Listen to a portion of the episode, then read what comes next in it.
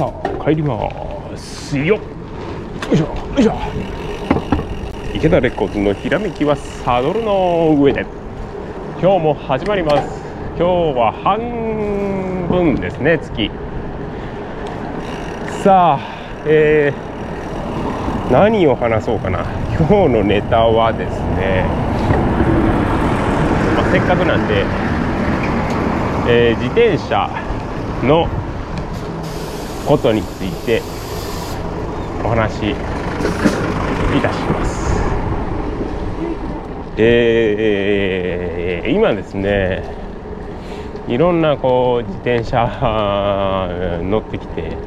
次のこうスタイルみたいなんで、まあ、どんなものが来るのかなと、えー、ちょっと考えているところなんです。で海外の情報サイトを見るとやっぱりこう太いタイヤ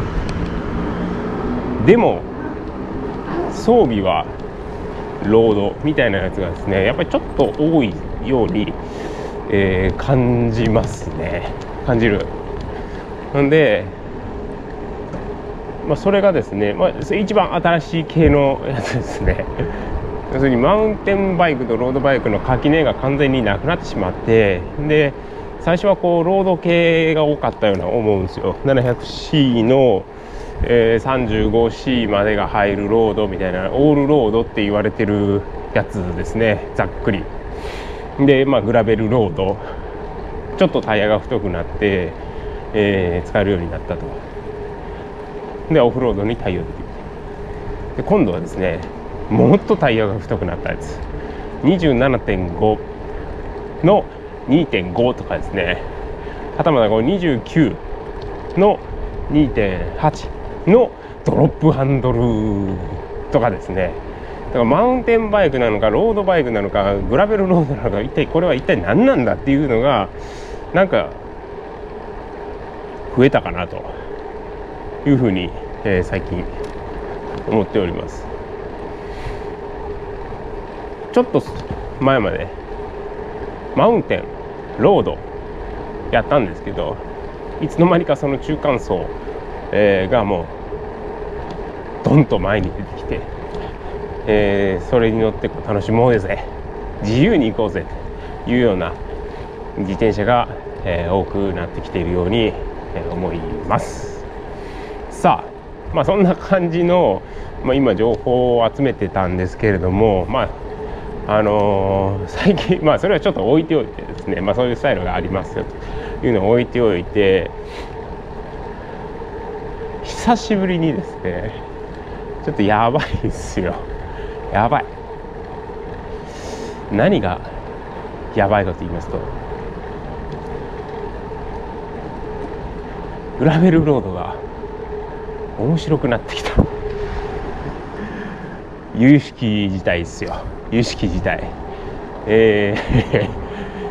自転車が欲しくなってきております。はい。いや困ったですね。ということで今回のねテーマは次に欲しい自転車グラベルロード説っていうので行ってみようと思います、えー、グラベルロードですね。あのー、まあ荒れた道でも走れるロードバイクとしてまあ、あのいろんな、えー、各社、えー、出てきてるんですけどもその中でですね一番、まあ、新しく一番身近にあった、えー、たまに借りて乗ったりもしてる、えー、キャノンデールですねのトップストーンっていうのがあるんですよ。これあのフルカーボンの、え、自転車と、え、アルミフレームの自転車と、まあ、2つあるんですけどもそのカーボンの方ですね。カーボンの方を徐々に徐々にですねあの乗る距離を増やしてしっかりと試乗をし始めたんですね。しっかりと。そしたらですね意外とちょっと待てよと。あれ？これ意外と走走れる、まあ、僕みたいな足の人が言ってどうすんねんっていうところあるんですが。速えってなってきたんです。でもともとあの自転車の、えー、仲間の、えー、清水さんがですねあの乗ってたんですよトップストーン。ほんでめっちゃええめっちゃええこれやばいでっていう風に ずっと言われ続けてて。でたまにこうお借りして、えー、乗ることあったんですけどもちょっとですねちゃんと乗ってみようと思って乗り始めたらすごいなと思ってですね。いうふうに、えー、感じるようになってきてしまった。というところですね。えー、これが今までの、えー、なんでここまでこう物欲を触発されたかと、えー、言いますと、え、今までですね、あの乗ってきたメインのバイクっていうのが、え、ツーリングバイクまずこれはもう間違いないもう定番超度定番、えー、生活の中にも完全に、えー、溶け込んでてですね僕の中では、えー、アクセサリーですね、え、センタースタンドがついたりダイナモハブがついたり、え、全部を覆う泥よけがついたりして雨の日も風の日も雪の日ももう泥だらけの中も普段の服で気兼ねなく乗れる。しかも荷台をつけてキャンプにも行けるっていうので本当にハードにですね、えー、使ってる自転車なんですね。まずこいつがおる。とシグランドっていうやつですね。こいつがいる。で次にロードバイクなんですよ。交互っていうロードバイクがスチールの。これ両方スチールなんですね。ロードバイクがあってでこの交互っていうのはあのホリゾンタルの要するにフレームがですねもう昔ながらの水平にこう伸びるような形をしていてでリムブレーキっていう車輪を横からこう挟み込むタイプのブレーキがついてるというもう本当にシンプルな形をしてるんです。ほんで遠くの方にですね公共交通機関を使って輪行して行く時はもうマジでこれが一番いいです。ほんで走行ももともとロードバイクがベースなんでよう進むと。少ない装備でよう進むんですよ。だから舗装路もメインで遠くまで行ってでしんどくなったら電車バスはたまた飛行機乗せて帰る。うん最高です。いうことねというのも最近のこの2台。あったんですよ。でこっからなんです。ちょっとだけちょっとだけですね。山に目覚めてきたというのが実はあるんですよ。山、えー、今住んでるのが広島なんですけども広島って海と山が非常に近い。非常に近い場所にありましてえー、自走で行くとですねまあ数十分もすれば両方どっちかに当たるっていう場所なんですよ。海側に向いて走10分走ると海に到達する山の方に向かって山の方にぐわっと走ると10分ぐらいで山に到達するみたいな場所なんです。であの広島市の、まあ、構造上ですね西か東かに行くとまあ、海沿い山と海の間をずっと抜けて走っていくようなルートになってる。国道沿い2号線沿いなんですけども。っていう場所です。これが今周りの環境にあるんですけども。そんな環境の中山要するに今町舗装路島。要するに舗装された道っていうのは手を進んで、まあ、今の自転車で全然行けるんですけど山なんですよ。ガチャガチャの舗装路とか木々が倒れている古道とか参勤交代で使われている西国街道とかこういうもう少し足を伸ばして冒険的なワイルド的な部分が自分の中にこう見え隠れし始めててそこに行くってなってきたらまたちょっと自転車が変わりそうやなと思ってるところです。だからそんなにすぐにですねポンポンポンポン用意できないのでもうあの今お借りしてるやつでもう精一杯楽しんでるんですけどただそのなんていうんですかね。登山欲っていうんですかね。土欲。土の上に行きたい。山の中に入りたいという欲がですねまたポツポツポツポツと出てきちゃったという。これがですねまずいっすよね。で、まあ、マウンテンバイクでいいふんじゃ行けばええやんと、えいう話なんですけれどもここにも味噌があって、まあ、近くのですねそのあ走って10分の山やったらマウンテンバイクが一番なんですよ。あの操作性もよし。安定して走れる下れる山登れる。ブレーキもバッチリ。もう間違いなく近くの山はマウンテンバイクで行きます。ただ問題は遠くの山なんですよ。ちょっと遠くの山。例えば自走出発して1時間から2時間かかって到達する入り口。要するに舗装路の期間が1時間が2時間例えばあると。でおっとバイクが来ました。やっぱり定番ですね。この時間。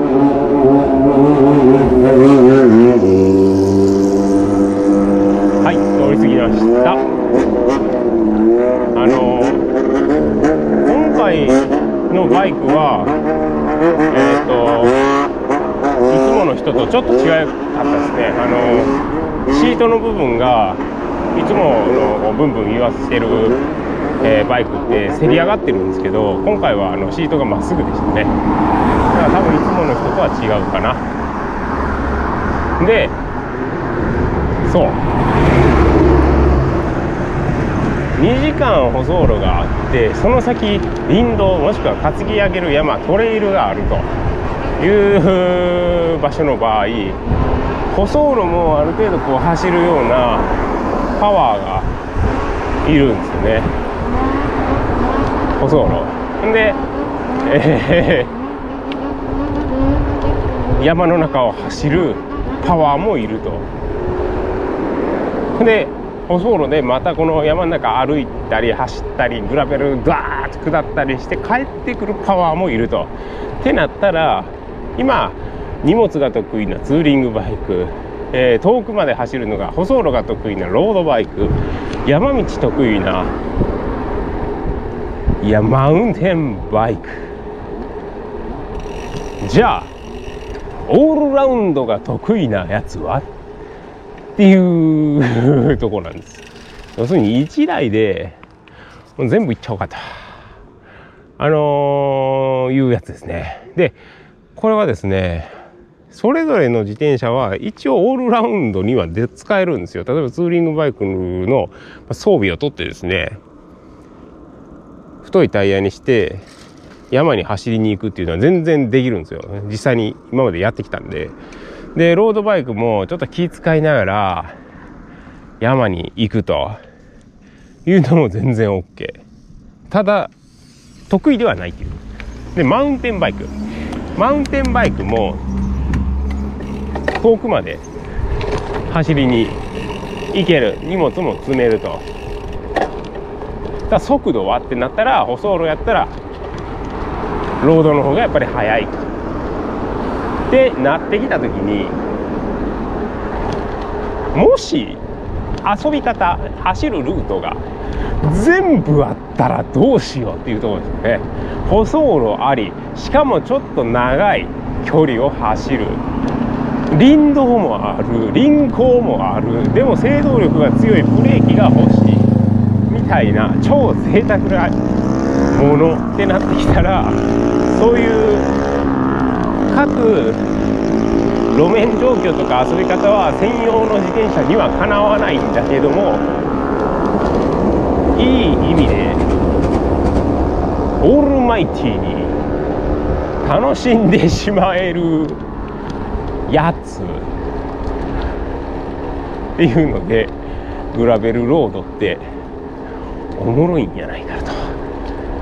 いうふうに、えー、今ちょっと考えとったんですね。でそういう考えが出てきた時に、えー、目の前にあったあのお借りしたトップストーンっていうやつですね。乗ってみたらあれ？これってもしやいけるんじゃないかなと。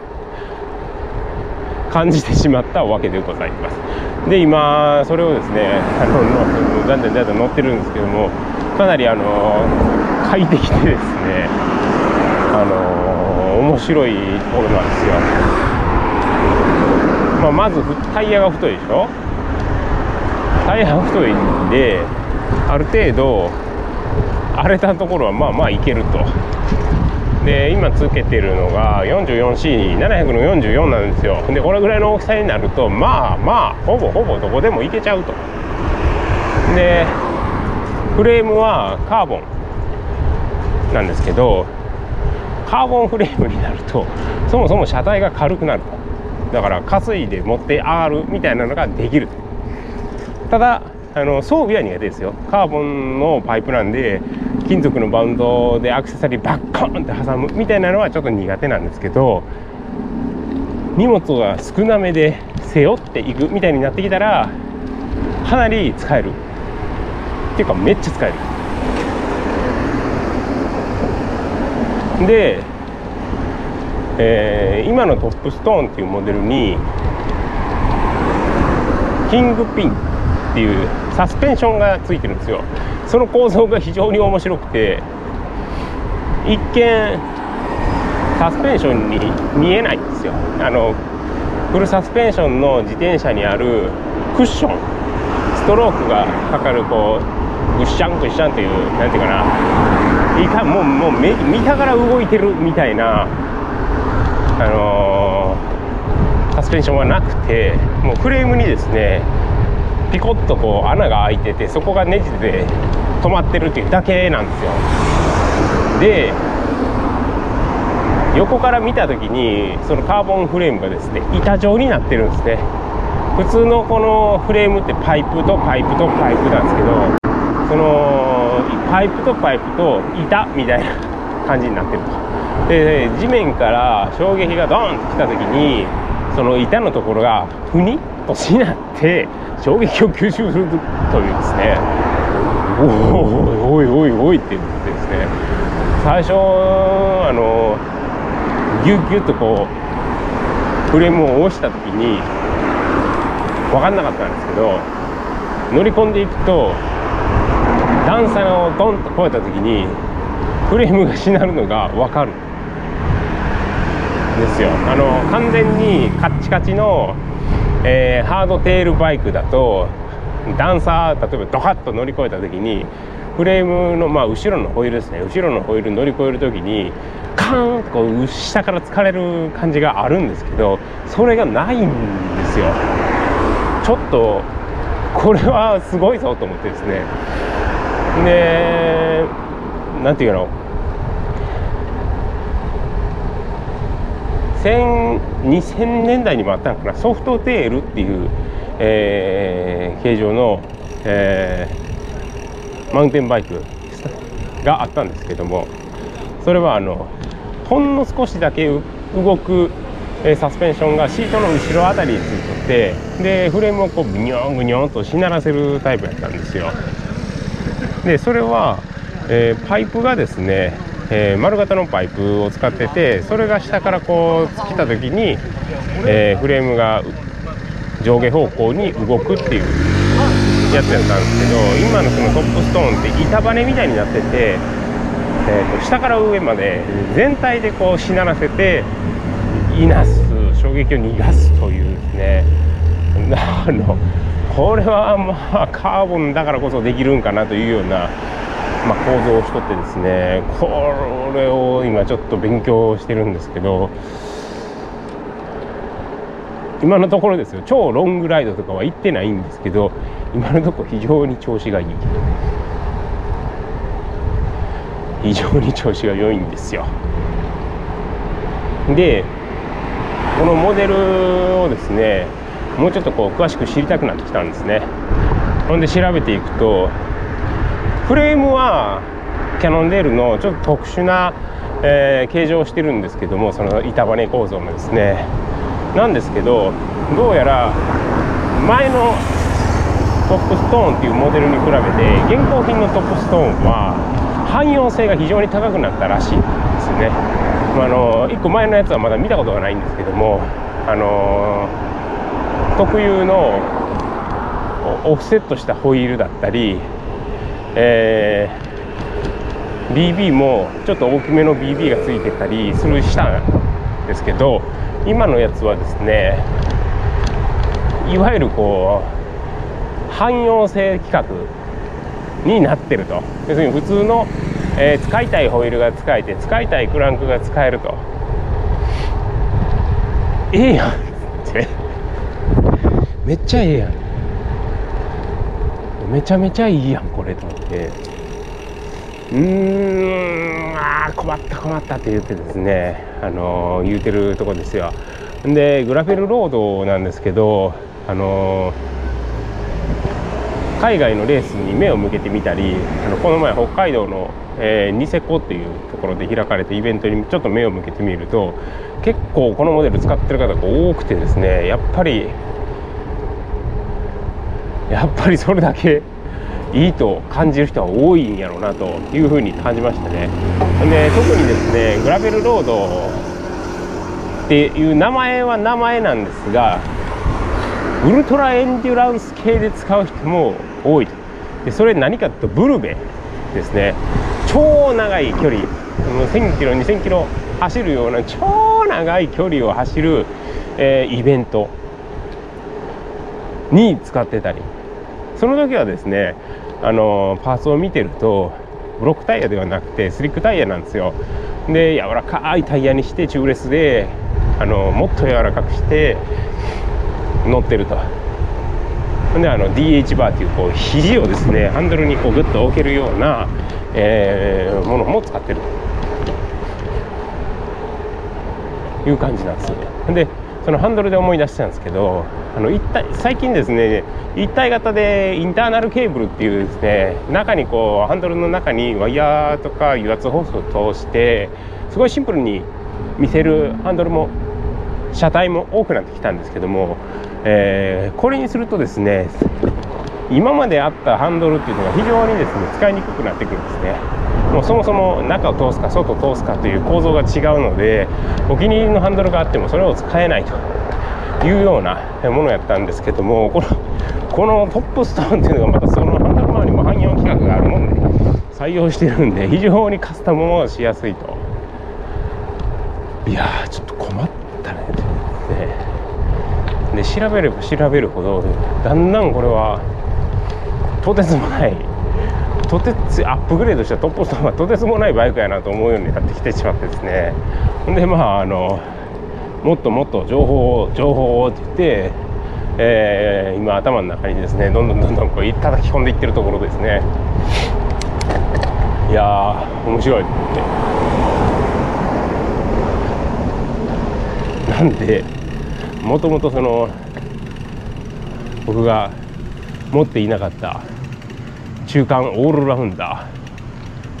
マウンテンでもないロードでもないツーリングでもないグラベルロード。ニュアンスが難しいですけど。まあツーリングバイクになるんかな。ツーリングバイクの荷物持たずに滑走するような感じかな。荷物たくさん乗せても頑丈で OK ですよっていうツーリングバイクと荷物は少なめなんだけども全ての路面状況山川舗装路を制覇するやつグラベルロードっていう感じで僕は使ってるんですけども。んとええのを見つけちゃったのかもしれないというふうに、えー、感じているところでございます。まああの本格的にはですね走ってなくてあの街中だったりちょっとこう山をかじってみるみたいな感じなんですけどあ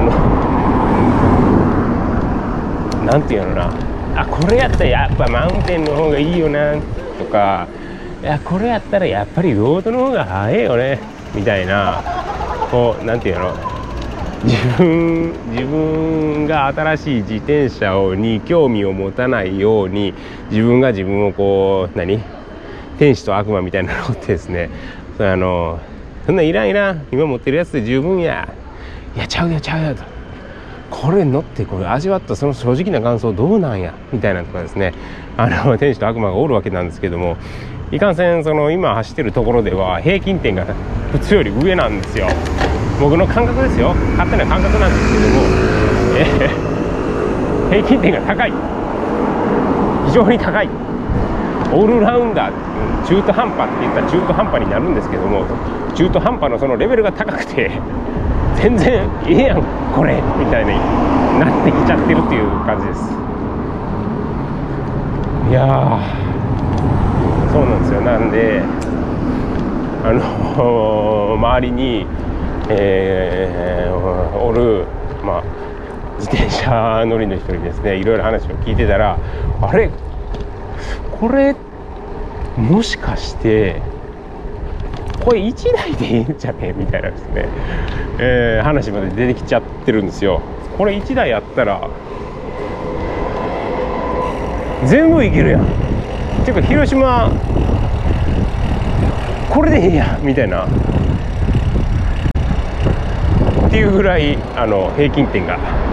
今高いのが、えー、このトップストーンとえー、呼ばれるモデルなんじゃなかろうかというのを自分に言い聞かせてる感じですね。はいということで今回の池田レコーズひらめきはサドルの上ではグラベルロードバイク最近トップストーンキャノンデルのトップストーンでですね、えー、乗り始めて感じたこのオールマイティーさのレベルが高すぎるというお話でした。いや自転車ほんまにおもろいわ。あかんわこれ。はいということで、えー、ひらめきやサドルの上では自転車に関することを自転車に乗りながらお話しするポッドキャストになります、えー、いつも聞いていただいている方ありがとうございます、えー、Spotify か、えー、Apple のポッドキャストで配信中です。はい本当にもう独り言ですからね。自転車に乗りながら妄想している独り言という感じであの本当にもう暇な時にこいつアホやなとこいつバカだなという感じで聞いていただければ幸いです。では今日はこれで終わります。どうもありがとうございました。